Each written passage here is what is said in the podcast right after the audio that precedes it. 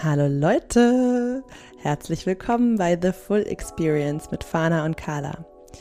Wir quatschen heute über ein besonders wichtiges menschliches Grundbedürfnis, das Gefühl von Zugehörigkeit.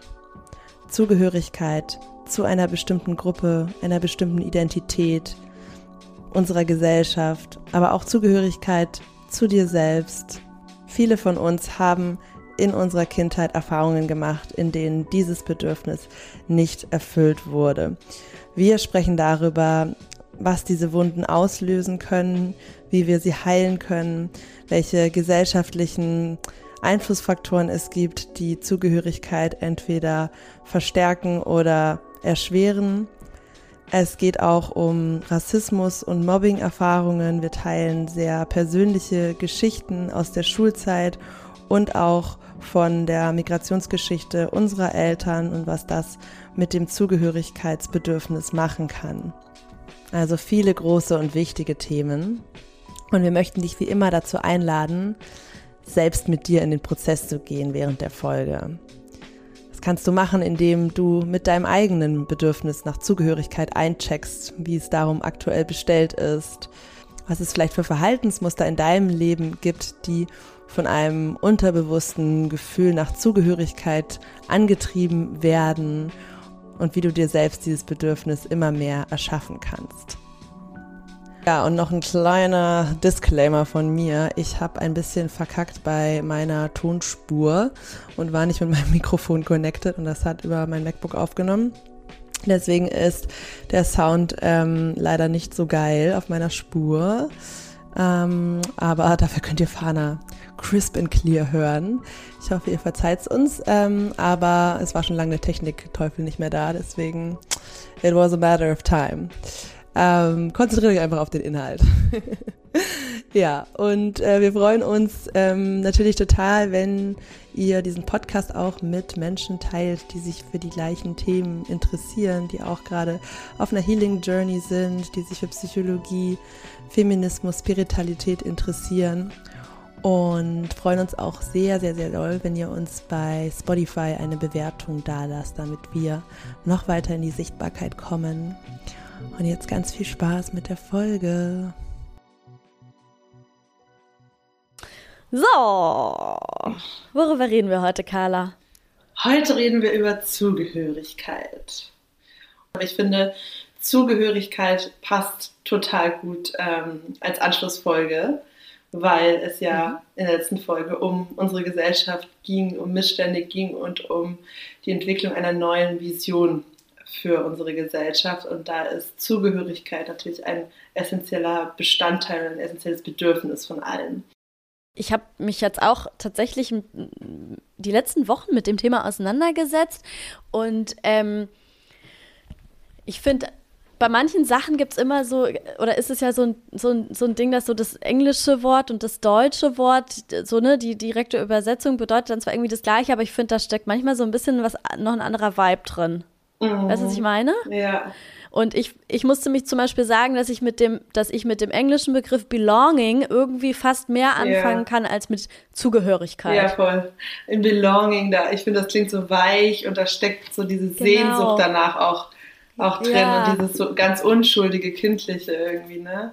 Und diese Verbundenheit ja, genau. auch, ne? So dieses, dieses, dieses, das Emotionale kommt da viel ja. mehr rüber, die, die emotionale auf, also die, die, das, die emotionale Verbindung damit äh, kommt bei dem Wort Belonging, finde ich, viel mehr rüber als bei Zugehörigkeit. Ja, voll. I belong here versus hier gehöre ich hin. Ja, ja. ja, ja, total, total. Zugehörigkeit klingt ein bisschen ne? sachlich, aber ja, ja. Genau, das ja. stimmt, das klingt sehr sachlich. Also wir werden beide Begriffe äh, benutzen, aber wahrscheinlich auch öfter mal belo Belonging. Eure Englisch-Experten sind wieder zurück. genau. Ähm, aber ja, super, super, super wichtiges Thema. Also ähm, ich war, ja, wir können ja mal so ein bisschen vielleicht damit starten, ähm, was das so für uns bedeutet oder was wir da vielleicht auch so für Erfahrungen gemacht haben? Oder was denkst du? Ja. Also vielleicht kann man mal ganz kurz am Anfang festhalten, dass ähm, Und ich muss sagen, ich finde es spannend, weil ich nämlich das Gefühl habe, dass gar nicht so viel drüber gesprochen nee. wird, über dieses Bedürfnis. Sehr subtil. Obwohl, ja, ne? Obwohl es eigentlich eins der krass großen Grundbedürfnisse des Menschen ist und uns auch heftig steuert. Ja. Ganz viel von unserem Verhalten resultiert eigentlich aus diesem Bedürfnis von Zugehörigkeit und Belonging. Weil es so groß ist. Und ich glaube, das passiert aber ganz, ganz, ganz viel auf so einer unbewussten Ebene. Und deswegen glaube ich, ist es super wertvoll, sich das ins Bewusstsein zu holen und sich auch ins Bewusstsein zu holen, an welchen Punkten das halt greift, ja? Ja, das ist genauso, wie dieses Thema auch vor ein paar Wochen so in mein Feld, in meine Welt reinkam. Weil genau wie du es gerade beschrieben hast, ist es ja so, dass wir diese, diese tiefen Kindheitsbedürfnisse haben, die wir erfüllen wollen im Erwachsenenleben und die so unterbewusst wirken, dass wir die schon gar nicht mehr wahrnehmen und so in unseren Verhaltensmustern stecken, die eigentlich dieses Bedürfnis erfüllen wollen, aber das gleichzeitig so ein unendliches Hinterherrennen ist, weil dieses Bedürfnis im Außen eben nicht gestillt werden kann und wir da in eine wirklich tiefe psychische Reise gehen dürfen, um die aus dem Unterbewusstsein hervorzulocken, um rauszufinden, was wir eigentlich brauchen, um diesen tiefen Hunger nach diesem Bedürfnis zu stillen. Und bei mir war das mhm. tatsächlich ähm, in einer Coaching-Session zu Geld, die ich mit meiner Mentorin hatte. Und da ging es eben darum, was mir Geld geben soll oder was mir ein bestimmter monetärer Erfolg oder das nächste monetäre Ziel, was ich in meinem Business habe, geben soll. Und ähm, da kam das erste Mal bei mir dieses Sense of Belonging raus. Anstatt Sicherheit oder all die anderen Sachen, mm. sondern ähm, mhm. genau, da kam intuitiv, als sie die Bedürfnisse aufgezählt hat, habe ich sofort mit Belonging resoniert mhm. und kam dann eben darauf, dass gerade weil, auch jetzt schließt sich so vielleicht der Kreis zur letzten Folge, was wir da so erzählt haben, ähm, gerade weil es für mich äh, in meinem Leben bisher, glaube ich, der größte, die größte Herausforderung war, mich immer mehr frei zu machen von gesellschaftlichen Konventionen und von vorgegebenen Pfaden und herauszufinden, wer mein wahres Ich ist, wie ich das ausdrücken will und vor allem, wie ich es im beruflichen Leben will, dass aber trotzdem Geld der ultimative Beweis ist, ob man eben es geschafft hat, ob es eben, ähm, also meine, mein Glaubenssatz jetzt gerade, ähm, oder hm. Glaubenssatz, den ich hoffentlich schon etwas gelöst habe. Also ich habe gemerkt, dass, obwohl ich mich so frei gemacht habe von, von was vorher mein Umfeld als der richtige, anerkennenswerteste Weg gesehen hätte, ähm, dass ich aber trotzdem unterbewusst diesen, diesen Wunsch hatte, über monetären Erfolg noch mehr Validierung zu erhalten, in einem, auf einer gesamtgesellschaftlichen Durchschnittsperspektive, ohne jetzt bestimmte Leute da im Kopf zu haben oder so, aber dass quasi auch andere Bubbles, die vielleicht vorher kritisch ähm, meinem jetzigen Beruf, meiner Selbstständigkeit gegenüberstehen und denken, ach, mit dieser Spiritualität und mit diesem, dieser Art von Arbeit, damit kann man keinen Erfolg haben, bla bla bla, dass das quasi ähm, widerlegt wird. Also dass das der ultimative Beweis ist, dass ich, ähm, dass ich mich frei machen kann von allem, dass ich, ähm, dass ich nicht äh, in diesen Standardstrukturen leben muss, dass ich komplett frei mich selbst gestalten kann, die Arbeit machen kann, die ich über alles liebe und damit auch noch äh, viel Geld verdiene, genauso viel wie ihr mäßig, weißt du? Und, mhm. und dadurch wieder ein Sense of Belonging ähm, in dieser vagen Gruppe, die unterbewusst ist und die repräsentativ für Gruppen steht, von denen ich mich nicht zugehörig gefühlt habe als Kind. Ähm, und dass, mhm. dass das eben so ein krasser Motor ist, der mich in der Geldthematik unter Druck setzen kann. Mhm, mh. Und das war eigentlich das erste Mal, wo ich dieses, oder in letzter Zeit, dieses Sense of Belonging und dieses, diese, diesen Wunsch nach Zugehörigkeit, das Bedürfnis nach Zugehörigkeit bei mir wahrgenommen habe und angefangen habe, damit zu arbeiten. Mhm, mhm. Ja, mega spannend. Pass auf. Ähm, ich habe ich hab nämlich also bei, bei ähm, ACT, bei diesem Therapieprogramm, ist es auch so, dass dieser, dieses, äh, dieses Yearning nach nach Belonging, was kann man Yearning übersetzen? Mhm. Ähm, dass der, die Sehnsucht, das, ja, schlecht. Die Sehnsucht, ja, vielleicht. Das Craving. Ja. Das sich verzehren, ja, das klingt ja komisch.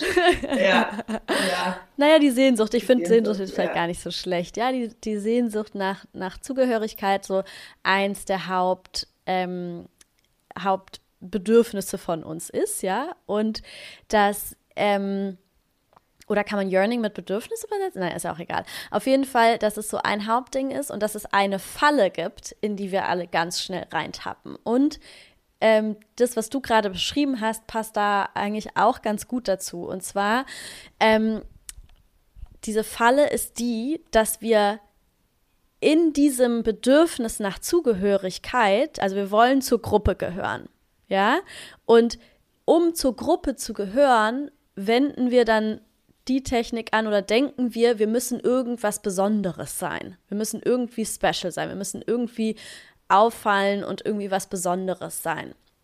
Und das kann in beide Richtungen gehen. Es gibt Menschen, die gehen in die Richtung, dass sie in irgendwas besonders gut positiv auffallen wollen und besonders gebraucht werden wollen, besonders ähm, herausstechen wollen. Zum Beispiel jetzt bei dir, wie du das gerade beschrieben hast. Ne? So dieses, ich kann mich von allem lösen und trotzdem genauso viel Kohle verdienen wie ihr. So dieses, ne, so special bin ich, so besonders bin ich, dass ich das hinkriegen kann.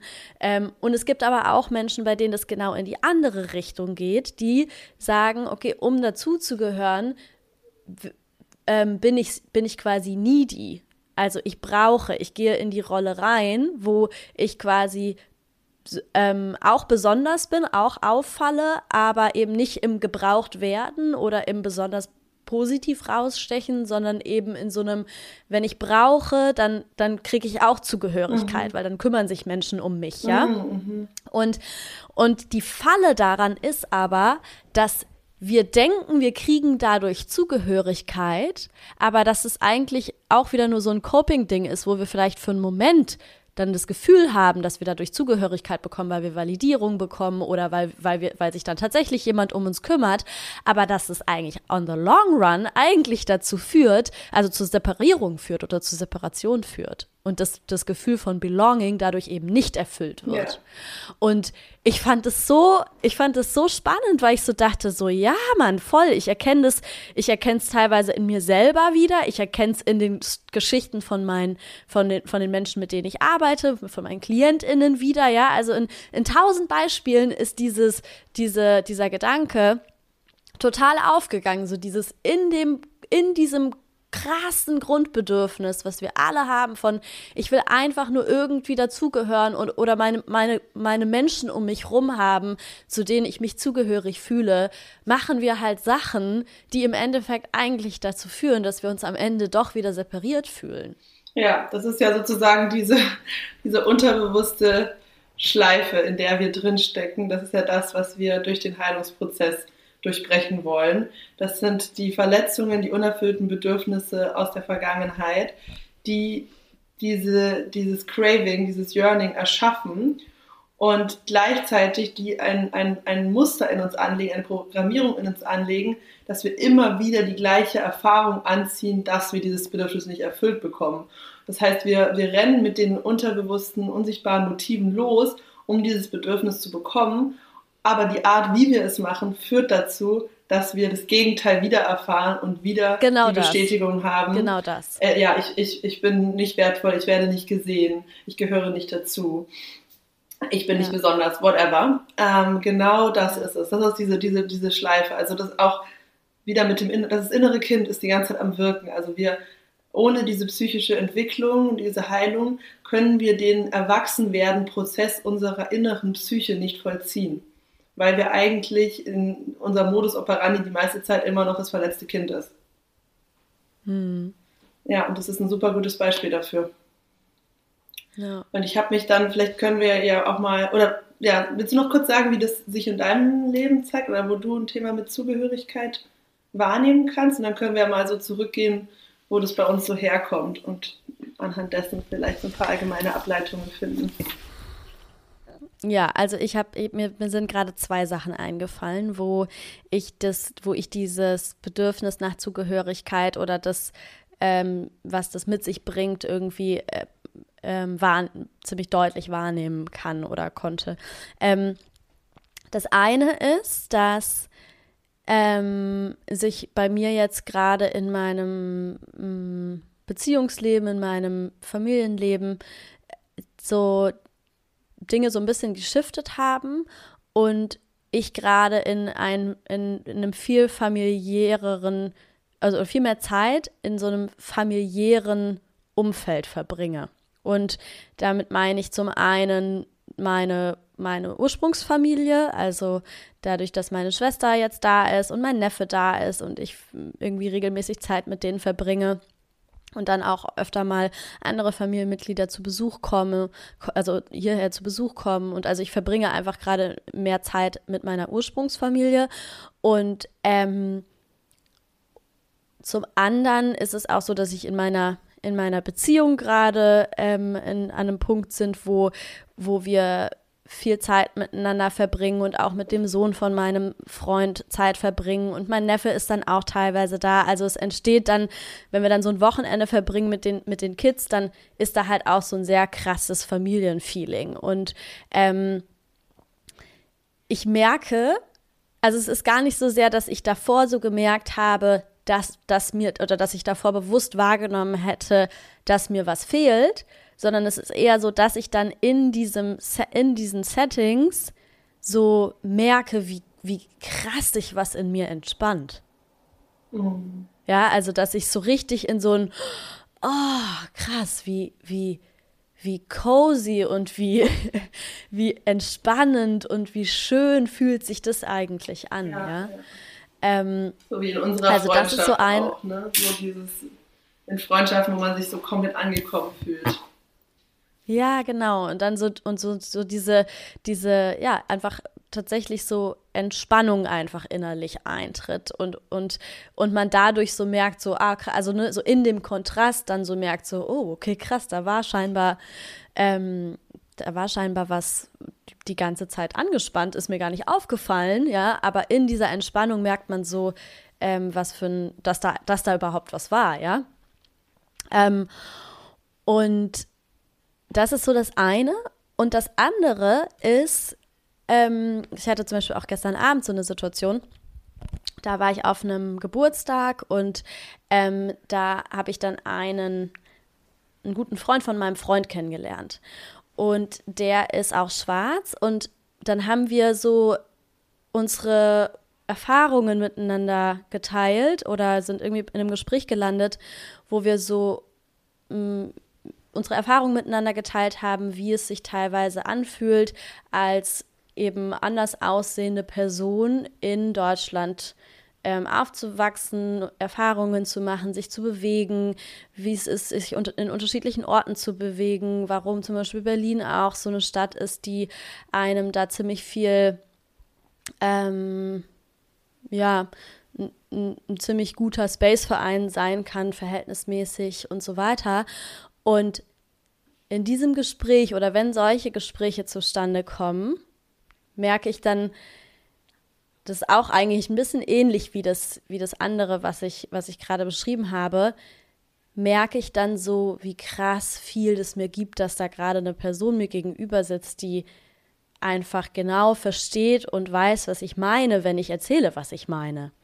Und weil das halt nicht so selbstverständlich ist, ja, weil natürlich einfach der Großteil ähm, ja, wenn man in Deutschland lebt und, und anders aussieht, dann ist man halt zum Großteil von Menschen umgeben, die die nicht die, diese Erfahrung machen so. Und wenn man sich dann aber mal mit einer Person unterhält und und so ja dann einfach so merkt so ah okay diese Person checkt genau was ich meine. Die weiß genau die weiß genau mhm. wovon ich rede. Dann dann gibt es einem auch total so ein Gefühl von Zugehörigkeit und verstanden werden und ähm, so, ein, so ein Gefühl von, okay, da, da, da, sind, da sind andere Menschen, die, die die gleichen Erfahrungen machen und die das teilen und das gibt, ja, das ist auch ein Gefühl von Belonging. Mhm. Ja. Naja, das ist ein super schönes Beispiel, ja. Also natürlich mit einem sehr traurigen Hintergrund, dass es überhaupt so ist, aber ich kann, ja, ich glaube, ich kann mir gut vorstellen, was du meinst. Also das ist, habe ich zum Beispiel, wenn ich in, in spirituelle Spaces reingehe, ja.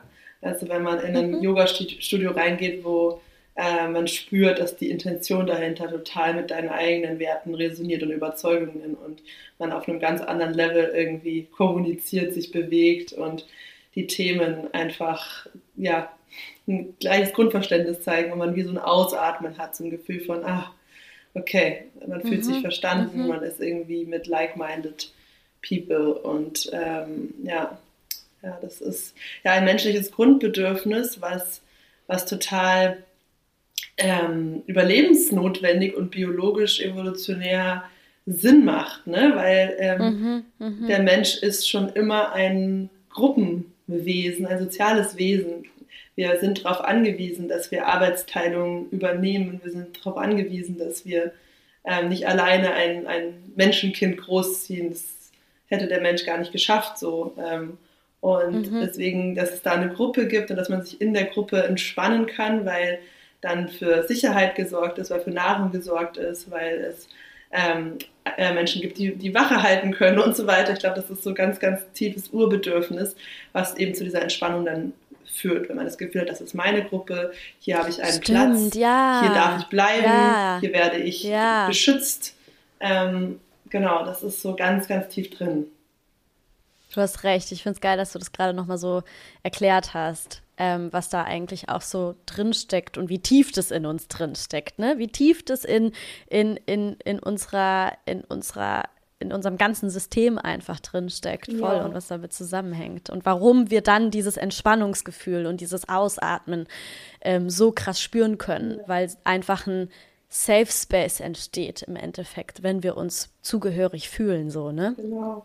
Das macht auch Sinn, weil das, das, dieses Grundbedürfnis hat sich nicht verändert, aber unsere gesamten Lebensumstände haben sich komplett verändert und durch soziale Phänomene wie ähm, Rassismus, Sexismus, Kapitalismus, ähm, die Zerrüttung der Familienstrukturen und so weiter, sind, ist halt so viel Spaltung da reingekommen, dass es eben nicht mehr diesen, diesen Tribe gibt, dass es, über, also, dass es überhaupt nicht mehr ja. normal ist, dass du in diesem Safe Space erstmal aufwächst, sondern es sind automatisch tausend Splittergruppen, die sich gegenseitig anfeinden und du als Kind bist da drin und musst halt schauen, oh, so eins, zwei oder drei, wo stehe ich jetzt, ne? Wo passe ich jetzt rein?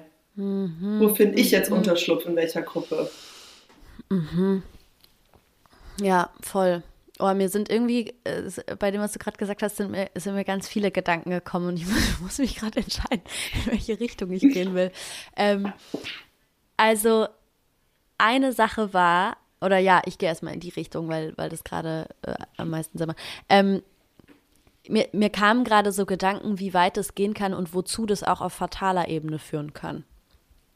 Also ich glaube nämlich zum Beispiel, ähm, dass dieses, dieses krass tiefe Bedürfnis nach Belonging eben auch oft dazu führt, dass Menschen sich selber total verlieren oder ihre ihr, ihr das, das Gefühl zu ihrer oder ihr eigenes äh, den Bezug, die, die Verbindung zu ihrem eigentlichen Gefühl, was ihnen sagen kann, was richtig und was falsch ist, total verlieren.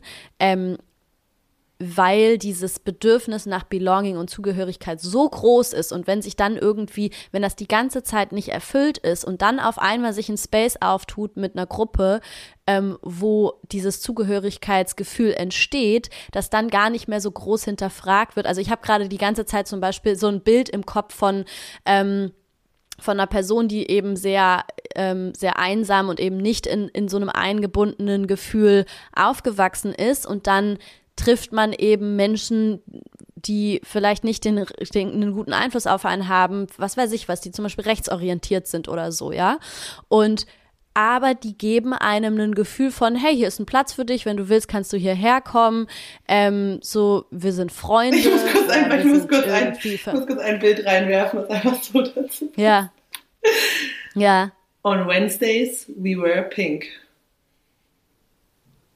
Checkst du's? Nein. mean Girls. Ein Film, der unsere Zeit geprägt hat. Mean Girls oder Girls Club, wie der heißt. Girls, Girls Club. Club. Oh, Girls Club. On ja, Wednesdays we wear genau. pink. Weißt du, es ist doch genau ja, das. Ja. Es ist genau das. Hier ist die Gruppe, you can't sit with us. Du kannst mit uns sitzen hier, wenn du auch dich genau so verkleidest und anpasst und das ist, finde ich, gerade so ein gutes Bild für, was du gerade ja, gesagt hast. Total. Genau das. Also wenn du hier dazugehören willst, ja. dann unter diesen Spielregeln, dann übernimmst du dieses, ja, kranke Gedankengut genau. Und, genau. oder diesen Kleidungsstil, was auch immer. Gibt jetzt ein großes Spektrum, ja. um wie gefährlich das wirklich ist. Ähm, aber du ziehst es dir über wie eine zweite Haut, weil für deine Individualität genau. nicht mehr genug Platz ist, wenn sich über bestimmte Merkmale diese Gruppe definiert und nicht einfach nur über das Menschsein und ja, ja, wir haben ein gemeinsames Ziel von Sicherheit und Schutz oder was auch immer. Ja. Ja, ja, ja. Genau, und dass man da dann halt wirklich, ja, dass Menschen sich da halt super krass drin verlieren können und, und dann halt einfach diesen Bullshit übernehmen, ähm, in diesem krass tief und ne, in diesem krass tiefen Bedürfnis von irgendwie dazugehören zu wollen, irgendwie irgendwie dieses Bedürfnis zu stillen von ey, ich habe meine Leute, ich habe meine Community, ich habe ich bin irgendwie sicher, ich gehöre halt dazu. Und ich meine, ich finde, es ist auch ein total wertvoller Gedanke. Das ist, es ist, da steckt schon, da, da, es ist traurig, ja, es ist super traurig. Und gleichzeitig finde ich, ist das was, was einem auch helfen kann, einen total konstruktiven Blick darauf zu gewinnen und eben nicht in solche Dinge rein zu verfallen, wo man dann sagt, okay, das sind einfach schlechte Menschen oder böse Menschen, ähm, sondern eben so diese Ebene aufzumachen, wo man anfangen kann zu verstehen, was da eben auch für Mechanismen, für psychische ähm, Mangel ähm, und so weiter, ne, was da quasi alles auch drinstecken kann, was so dazu führen kann, dass Menschen dann eben, das macht es nicht richtig oder so, ja, aber trotzdem, ähm, trotzdem macht es das verständlicher, wie sowas eben auch zustande kommen kann.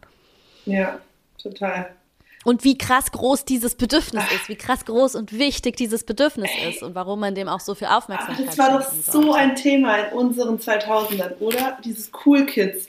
Ich meine, wirklich, ich bin gerade so bei diesen Hollywood-Filmen. Ja, in ja. jedem Film wurde das sogar noch glorifiziert.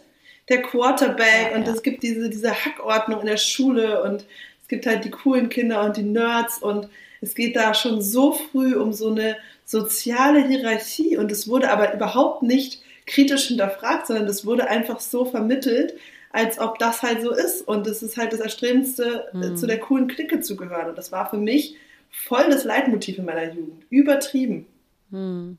Wie crazy. Ja, ja, ja, voll, das stimmt. Ja, gerade in dieser Phase, ne? Gerade in dieser Phase, wo man, wo man halt auch einfach noch nicht so gefestigt bei, oder die meisten zumindest noch nicht so gefestigt bei sich angekommen sind ähm, und, und sich irgendwie versuchen zu orientieren irgendwie, ja. ne?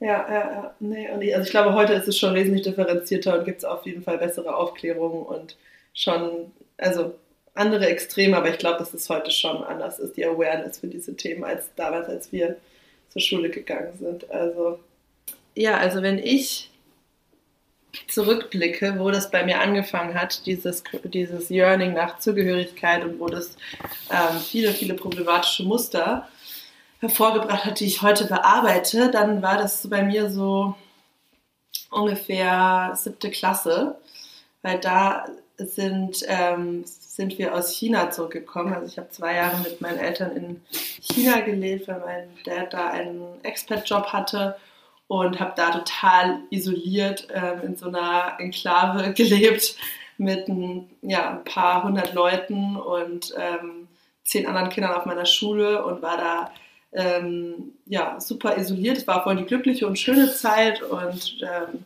gab kein Internet, kein Fernsehen und wir haben da super viel erlebt und es war eigentlich total schön. Aber dann kam ich zurück ähm, aufs Gymnasium und ähm, war total erschlagen von der Dynamik und von allem, was ich verpasst habe. Also ich hatte echt so dieses Gefühl, mhm. wow, ich bin, ich bin komplett raus. Ich check gar nicht mehr, was soziale ähm, Dynamiken sind. Ich bin in den, mit, dem, mit dem Unterricht hinterher. Ich check gar nicht mehr, was Lehrer erwarten. Ähm, es ist so eine Überforderung, äh, mitzuhalten. Meine Noten haben sich dann erstmal voll verschlechtert. Ähm, also, und da habe ich wirklich so eine Anxiety bekommen von, fuck, fuck, fuck, ich gehöre nicht mehr dazu. Mhm, mh. Und ähm, es ist. Ich war weg, ich habe was verpasst und jetzt gehöre ich nicht mehr dazu. Genau, und die Erfahrungen haben dann, also das ist ja dann wieder so, wenn man das schon in sich trägt, diese Angst, dann spüren das andere und ähm, das, das korreliert dann mit anderen Mustern und Triggern und Issues von anderen Kindern und dann erlebt man genau das. ähm, das zieht man dann ja irgendwie auch an und ähm, so war es dann auch, dass ich so krasse Ausgrenzungserfahrungen auch gemacht habe und sich zum Beispiel die ganze Klasse äh, im Wald einmal getroffen hat und meine beste Freundin vor die Wahl gestellt hat, ob sie mit mir befreundet sein will oder mit der Klasse. Oh also genau diese Situation eigentlich, die wir beschrieben hatten. Mhm, mhm. Also richtig, richtig, richtig krass. Und sowas halt war. war Wie eklig. Furchtbar. Es ist so heftig, was da, oh, was da, ja. Furchtbar. Und so solche Sachen, so Mobbing-Erfahrung hatte ich dann auch ein paar Jahre lang.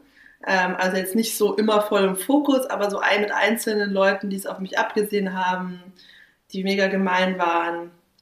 Ähm, und auch so krassen Zickenkrieg dann unter, unter Freundinnen später und ganz viel Eifersucht, ganz viel äh, Bewerten des Aussehens, alles Mögliche. Ähm, und es war wirklich, ich kam in so einen Modus von, ich so, so wirklich mich, mich innerlich zu verlassen, weißt du, so aus mir rauszutreten. Und wenn ich in die Schule gegangen bin, war es so, irgendwie überstehen, irgendwie aufpassen, dass man jetzt nicht verkackt, dass man nicht irgendwo, ähm, ja, entweder irgendwie ausgefragt wird und, und eine schlechte Note kassiert oder mit irgendwem aneinander gerät und so diesen totalen Blick von außen auf mich habe ich da entwickelt.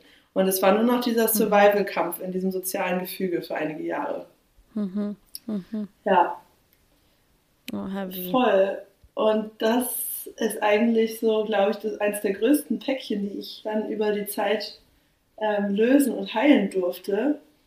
Mhm. Da wieder mich von zu befreien und später, als es dann, ja, ich habe es halt dann geschafft, Anschluss zu finden, um mich rein zu, rein zu navigieren und zu den Cool Kids irgendwann zu gehören, aber das hat dann dazu geführt, dass ich halt in, in meinen 20ern, die ersten Jahre, halt in lauter Gruppen unterwegs war, die gar nicht zu mir gepasst haben.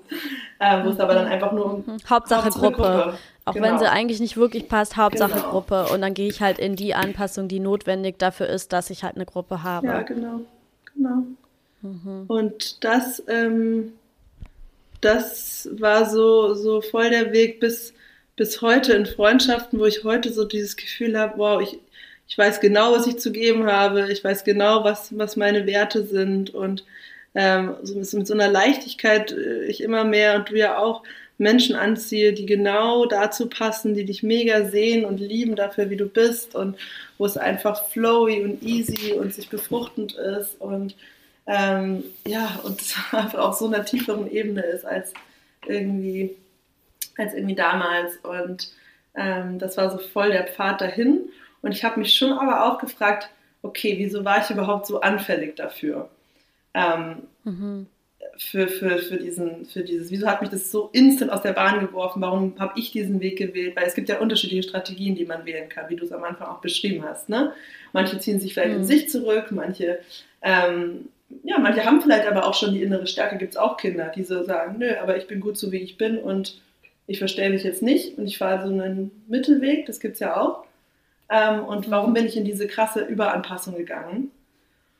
Und ähm, genau, und da habe ich wirklich dieses, dieses ähm, Familienthema, diese, diese Ahnentraumata und diese Migrationsgeschichte von meiner Familie jetzt immer mehr im Blick. Also ich, mhm, hab, mhm. also ich will gerne mal so ein Ancestral Healing bald mal machen das mal schauen, was da rauskommt. Also meine Oma ist mir schon oft begegnet in Breathworks.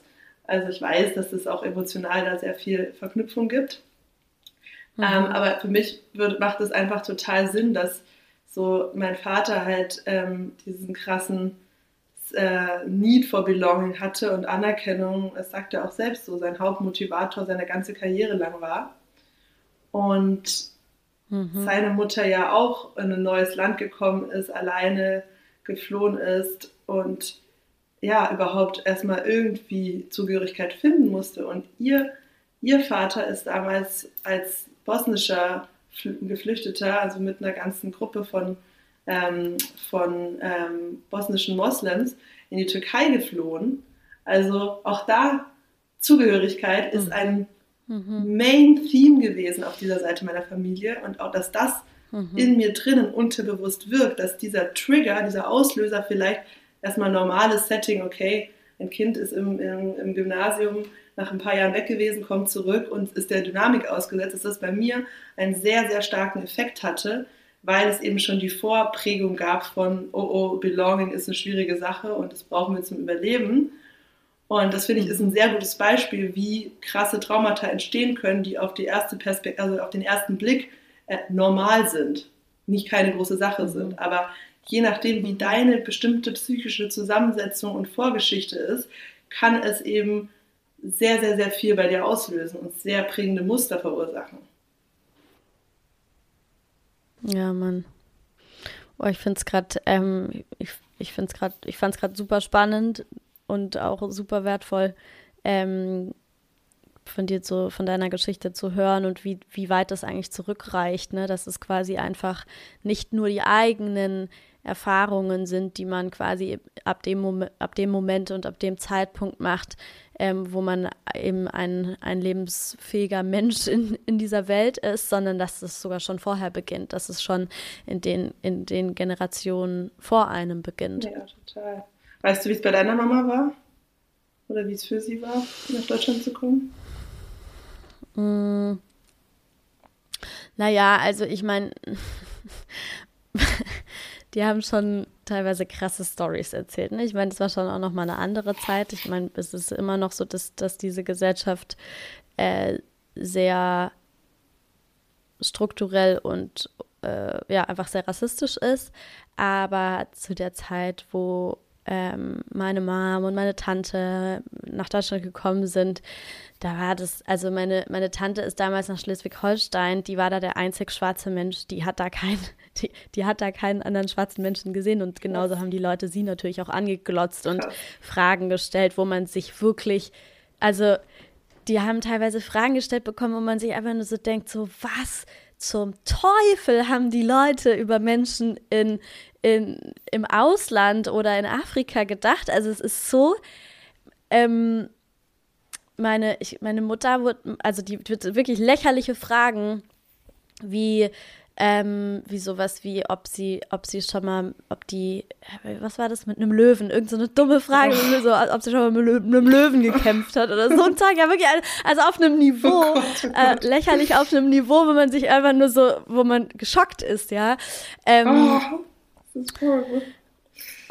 Ja, ja, ja, total. Also das war schon, mm, ja, also ich meine, natürlich ist es, ist es ein krasses Ding, ja. Du kommst dann einfach dann in eine Gesellschaft, in der dir alle permanent suggerieren, du gehörst hier nicht dazu. Ja, und ich meine, es ist ja heutzutage immer noch so, ähm, wie ich ja schon gesagt habe, ich habe mich gestern zum Beispiel mit dem mit dem einen äh, darüber unterhalten, inwiefern es zum Beispiel echt gut tut, zum, in Berlin-Neukölln zu wohnen, ja, und irgendwie, ähm, dass, dass ich das da wenigstens ein Stück weit ähm, entspannen kann. Wenn ich hier die Weserstraße lang laufe und das Gefühl habe, hey, ich, ich sehe hier dauernd alle möglichen Menschen, die anders aussehen.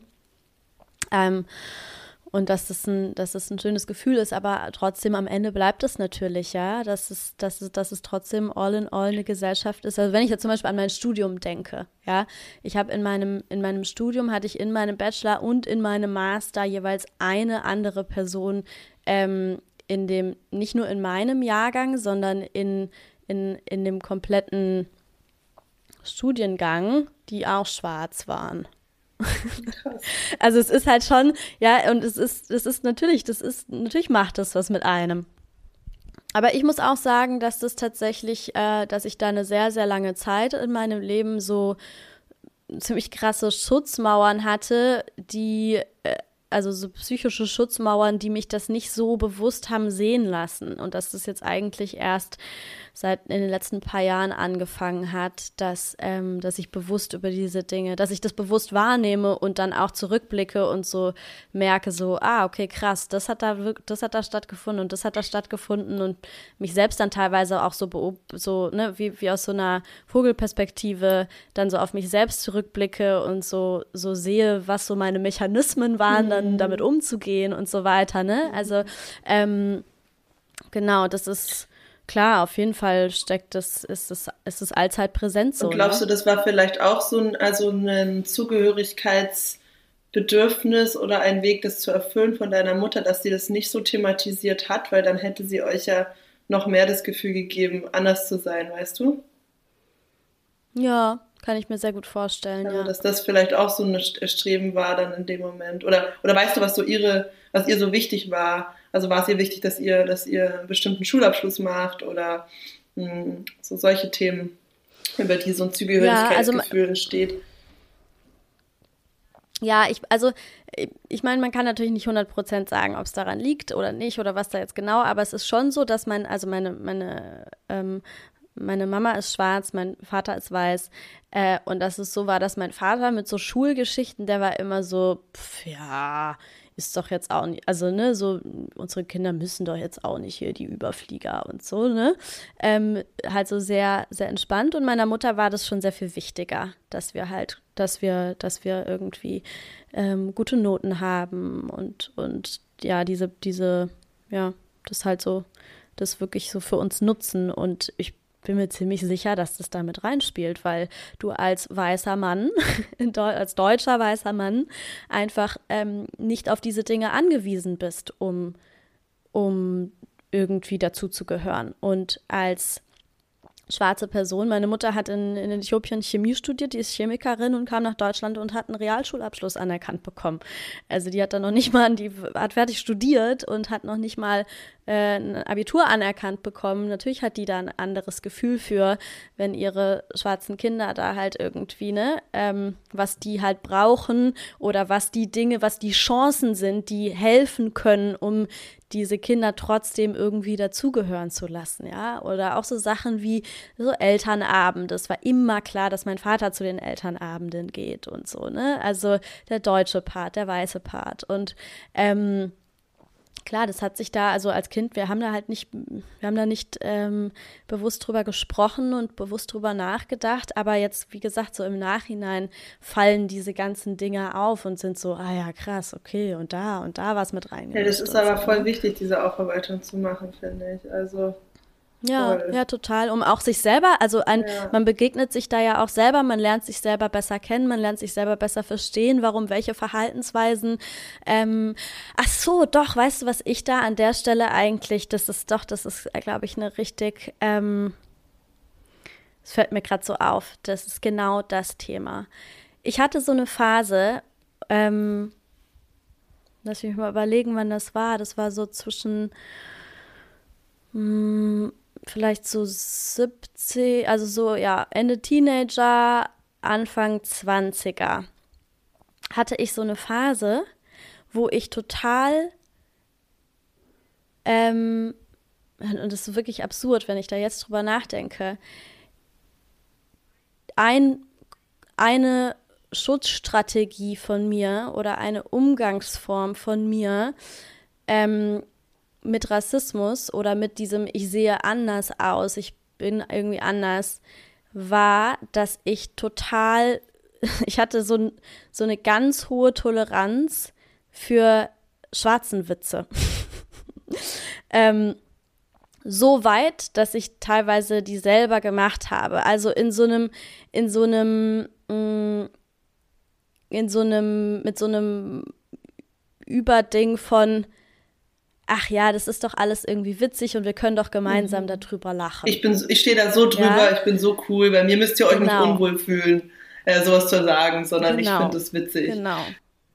Genau, wir können, wir können da zusammen, wir können da zusammen drüber lachen und darüber und darüber die Zugehörigkeit zu bekommen oder darüber eben nicht, eben nicht diese ganze Kluft von, ey, hier gibt's Regeln und das geht nicht und das geht nicht und, und offensichtlich checkst du es nicht und wir, und, und wir können nicht miteinander, wenn du es nicht checkst und so weiter und so fort. Ne? Um dies, das Ganze nicht, ähm, um damit nicht dealen zu müssen, weil das automatisch in einer Gesellschaft, die wirklich noch sehr, sehr unbewusst ist, was das ganze Thema angeht, ähm, weil es hätte dauernd und das hätte dauernd und überall die ganze Zeit Zeitseparation ja. bedeutet. Die ganze Zeit, okay, ich muss aus der Beziehung, das geht nicht und das geht nicht und das funktioniert nicht und hier, äh, weil, ne, und also, ja, und vor allem, vor allem würde das, würde das besser gehen, wenn man ein, wenn man ein Umfeld hat, in dem viele Menschen da sind, die ähm, auf der gleichen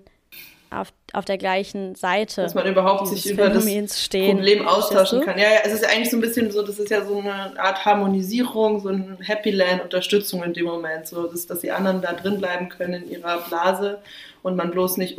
Damit ich halt, ah, genau, weil ich sonst alleine dastehe. Ja, und das ist halt der Punkt. Also, weil wenn man, wenn man eine starke Community um sich rum hat, die auf der gleichen Seite des Phänomens stehen, dann, dann ist man ja, dann steht man ja nicht alleine da, wenn man zu den eigenen Wahrnehmungen und zu den eigenen ähm,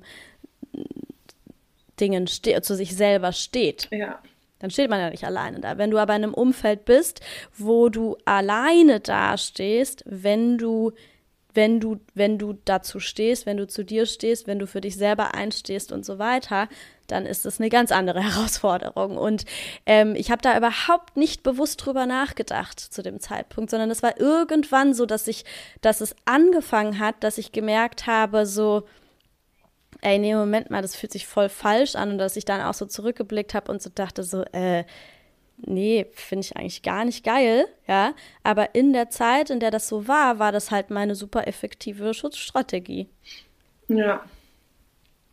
Und da, ne, wenn ich da jetzt, wenn wir jetzt gerade so drüber reden äh, und ich da zurückblicke, ähm, da habe ich tatsächlich auch aus, der, aus, der, aus dem Aspekt noch gar nicht so genau drauf geblickt, aber jetzt ist es so super klar, das war auch so dieses Jahr. Und also natürlich, irgendwie will ich halt dazu irgendwie, muss ich zu dieser Gruppe und ähm, und die sind halt so, wie sie sind, sage ich jetzt mal, dazugehören. Und das bedeutet dann eben, dass ich irgendwie eine, eine Strategie finden muss, um damit umzugehen. Ja. Und gleichzeitig macht es ja was mit dir. Das ist ja eine Selbstverleugnung auf eine Art, ähm, die du dann eingehst. Und das kreiert ja in ja, dir auch ja, eine ja. Verletzung an dich selbst. Jedes Mal, wenn man sowas macht. Ja, ja. Ah das ist echt krass. Also ich meine, ich kann das, ähm, also ob mit ähm, Rassismus, Diskriminierung auf das Aussehen, auf die Ethnie bezogen, das kann ich natürlich nicht nachempfinden, weil das habe ich so nie erlebt. Und deswegen äh, ist für mich auch diese Aufarbeitung davon, ähm, ja, gerade ein interessantes Thema, weil ich das ganz lange einfach gar nicht als Teil meiner Identität gesehen habe mhm. weil ich auch diese mhm. ähm, Diskriminierung nicht erfahren habe, weil man mir es auch überhaupt ja nicht ansieht. Also, und ähm, naja, und ich halt dieses Gefühl hatte, dass, weil mein Vater so hart gekämpft hat um diese Zugehörigkeit, wir das ja auf eine Art so auch geschafft haben, ähm, nach diesen mhm. Standards, die in dieser Gesellschaft eben wichtig sind, plus meine Familie Geld hatte, ähm, mein Vater super angepasst und erfolgreich war und selber auch viel dafür getan hat, um diese Identität eher ein bisschen abzulegen, äh, war das so, mhm. hey, es gibt also eigentlich gar keinen wirklichen Einfluss dieser Migrationsgeschichte auf mein Leben. Und ähm, mhm. das hätte, glaube ich, mein Vater auch als Angriff empfunden, wenn ich das mal so in den Raum gestellt hätte oder wir darüber so geredet hätten, weil ihm das halt sehr, sehr, sehr wichtig mhm. war, dass, das, dass wir darunter eben nicht leiden, wie er darunter gelitten hat. Und gleichzeitig mhm. ähm, gab es ja trotzdem Wirkungsdynamiken, die darauf abgefärbt haben, weil ja seine Art, damit, also seine Glaubenssätze, die dadurch geprägt wurden, ja auch an uns weitergegeben werden durch wie er mhm. kommuniziert, wie er sich verhält. Und gleichzeitig ist schon auch so ein, doch, und meine Familie sehr, sehr unkonventionell war und sehr anders als andere Familien, wo man schon gemerkt hat, äh, irgendwas ist halt, versucht sich dann neu zu finden, es ist kulturell unterschiedlich, das hat man schon gemerkt, aber halt, ich habe es gar nicht mit diesem Background von meinem Vater so unbedingt so in Verbindung gebracht. Ähm, und es hat mhm. aber auch mhm. natürlich viele Vorteile. Es hat ja auch viele Bereiche gehabt, die mich viel freier gemacht haben, die mir voll so ein Gefühl gegeben haben von, wir machen Dinge ganz anders und so. Ähm, mhm. Aber es ist total, wie bei jeder Vergangenheit von jedem Einzelnen, jeder Einzelnen, total wichtig, doch einfach nochmal hinzuschauen und nochmal zu sagen, hey, wenn ich jetzt heute nochmal in die Situation reingehe, was steckte da eigentlich noch mit drin? Was war ein Blindspot, den ich nicht gesehen habe? Äh, ohne zu werten, das war jetzt total scheiße oder, oder, äh, oder schlecht oder und das war super gut, sondern einfach sich ein gesamtes Bild zu machen, weil da immer neue Erkenntnisse entstehen können, die dir heute helfen können, wieder ein Stück mehr in diese Ganzheit innerlich zu kommen. Voll, ja, ja, ja, total, total. Und das mit sich aufzuarbeiten auch einfach, ne? Also genau, da, weil ich meine, diese, wie du sagst, diese, diese ganzen ähm, Momente von Selbstverleugnung, um an sich anzupassen, um dazuzugehören. Genau, du hast es super gut beschrieben, das sind ja Selbstverletzungen und auch die dürfen geheilt werden und dafür brauchen sie einen Moment von Aufmerksamkeit und dafür brauchen sie einen Moment, wo man sich selber verzeiht, wo, wo man mit sich selber in die Liebe geht und für sich selber Verständnis aufbringt und äh, ne, also das, damit die tatsächlich auch heilen dürfen und integriert werden. Eigentlich ist das wirklich das Epizentrum von, von der Verstellung und von der Konditionierung, dass wir uns nicht mehr authentisch fühlen oder dass wir so oft reden. Ne? Weil da ist ja also da führt ja eigentlich gar kein Weg dran vorbei, wenn, wenn du diesen Wunsch erfüllen willst und zu einer Gruppe zugehörig dich fühlen möchtest, wenn diese Gruppe nicht total inklusive Werte hat, wo es ja auch einige gibt, aber die meisten eben nicht, weil es einfach eine kollektive Traumatisierung ist, die über Generationen immer weitergereicht wird und deswegen halt alle auf dieser Programmierung fahren, dass sie eben ähm, ja, sich behaupten wollen und denken, alles ist ein Klassenkampf. Und deswegen, ähm, ja, deswegen eigentlich alle ihre einen Teil von ihrer Identität, einen Teil von ihrem Anteil, einen Teil von sich verleugnen müssen in dem Moment, wo sie sich zugehörig fühlen. Und es ist sowohl auf dem Schulhof so, als, als auch ähm, später im Beruf, auch wenn du einen bestimmten Beruf annimmst. So, das ist ja auch Teil, was jetzt so die Millennials für fighten. Ne? Ich bin viel mehr als mein Beruf und ich will mich davon nicht in eine Schublade packen lassen. Aber bei unserer Elterngeneration, da war das ja dann so. Da warst du ja dann dein Beruf. Du bist dann einfach Lehrer als Persona zum Beispiel, ne? oder du bist dann ähm, Automechaniker. Das ist, das ist einfach deine Identität. Und das ist ja genau wieder sowas. Also, dass einfach die Komplexität des, des menschlichen Wesens, der Persönlichkeit, der Aspekte überhaupt nicht abgebildet wird in unserem System. Dass dafür kein, kein Raum, keine Luft gelassen wird, sondern alles wird versucht zu kategorisieren. Mhm. Ja, vielleicht kann man das an der Stelle mal so ein bisschen ähm, kurz festhalten, ne? dass im Endeffekt so, wenn man sich vorstellt, okay, was ist das Ziel? Das Ziel ist es im Endeffekt, ja, Zugehörigkeit, Belonging ähm, zu finden, seine Community zu finden, aber in einem Rahmen, in dem der Space dafür da ist, dass man eben auch man selbst sein kann und eben nicht in diese Überanpassung gehen muss äh, oder nicht, nicht sich selber verleugnen muss, um dazugehören zu können dürfen. Ja. Ja, vielleicht als Frage an dich als zuhörende Person. Ähm, ja, wo hast du dir Zugehörigkeit in deiner Kindheit gewünscht und sie nicht gefunden? Oder wo musstest du dich sehr verstellen, um sie zu finden? Und welchen Einfluss mhm. hat das heute noch auf dein Leben? Wo suchst du heute noch Zugehörigkeit? Weil ich sehe das zum Beispiel total in diesem Phänomen von, oh, ich weiß ja gar nicht, was ich will und ich weiß nicht, wie ich mein Leben so gestalten kann, dass es zu mir passt, egal ob es jetzt im Beruf ist oder im Privaten.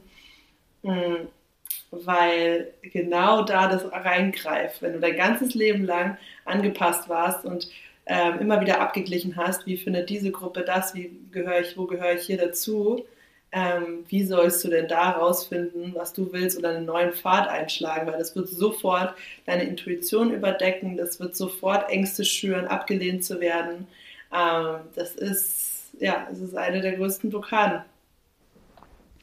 Alright. Vielleicht können wir ja jetzt so ein bisschen ähm, zum Abschluss nochmal dahin gehen, was uns einfällt, wie wir uns, ja, wie wir mit diesem Bedürfnis, was wir alle haben, irgendwie konstruktiv umgehen können. Oder? Wie ja. wir uns quasi auf den Weg machen können, dieses Bedürfnis zu erfüllen, ohne uns selbst eben verleugnen zu müssen ähm, oder ja, ähm, verlieren zu müssen oder so. Ja, voll. Also Number One, das Wichtigste wie immer. Also bei jedem Bedürfnis, jedem unerfüllten Kindheitsbedürfnis, alles, was du aufdeckst, was dich in den Mangel treibt, was dich in Verhaltensmuster treibt, die sich nicht mehr in Alignment anfühlen, geht es darum, den Spieß umzudrehen und dich zu fragen, wie du dir selbst dieses Bedürfnis erfüllen kannst. Und wie du dir selbst ein Gefühl von Zugehörigkeit geben kannst, zu dir selbst an erster Stelle.